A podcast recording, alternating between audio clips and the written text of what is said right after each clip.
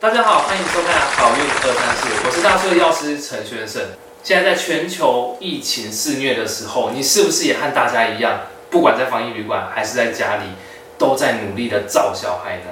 无论你是不是要成为准妈妈，还是说你很想要成为准妈妈，今天我们这个主题企划就是要来好好谈谈跟孕妈咪相关的大小事。在进入主题之前，先让小弟我跟大家吐吐苦水。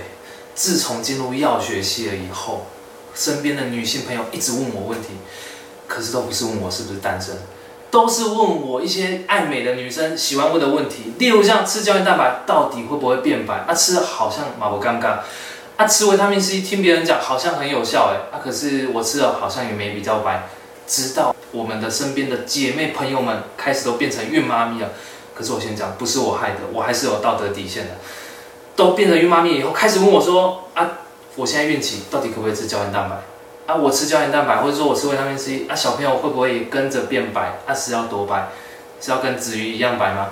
所以今天为了怕大家一直问一直问，啊，结果 Google 也不知道答案正不正确。今天我在这边就要跟大家说清楚、讲明白。那宣胜呢，在这边帮大家整理三个最常孕妈妈会问的问题。当然，如果说你今天还有其他问题，欢迎在底下留言，或是在我们线上的客服做咨询。第一个问题呢，就是怀孕的时候还能擦保养品吗？还可以化妆吗？这是很多爱美的女性最常问的问题。答案是可以的，但是请记住一个原则就好。在保养的时候，尽量越单纯越简单，越单一越好。我们在保养的时候，尽量以保湿为主；美白的时候，尽量以防晒为主。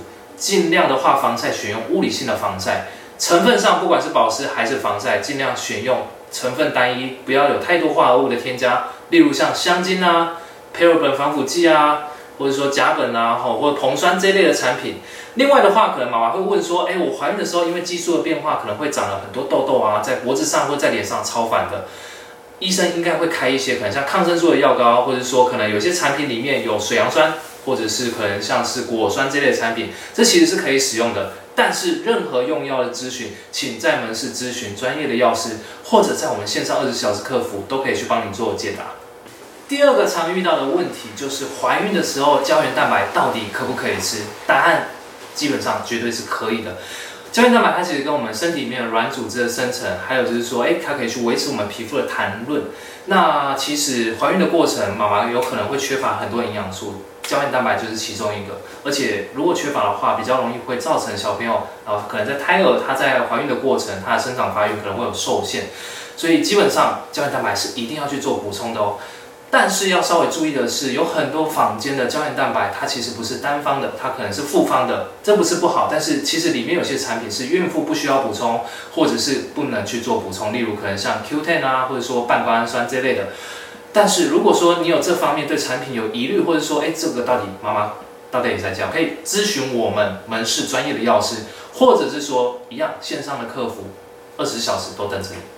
第三个常见孕妇会问的问题就是：哎，美白的产品我还能吃吗？其实就像刚才也说了一样，市售有很多美白的产品，它不会只有加一种东西，所以孕妇在使用上就一定要格外的注意。当然，如果说你有这方面的需求，你可以使用一些对皮肤好，当然也对小朋友好的成分，例如像维他命 C、维他命 E，或者是说高抗氧化的茄红素，甚至最近很红的燕窝饮，这也是可以去。考虑的哈，因为里面甚至还有脱衣酸，对于免疫跟皮肤都有帮助哦。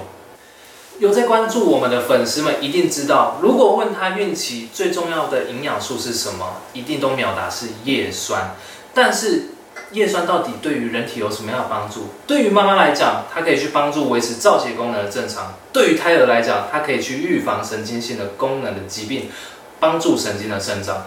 除了叶酸以外，还有没有什么东西是孕期初期适合去做补充的呢？第一就是高量的蛋白质。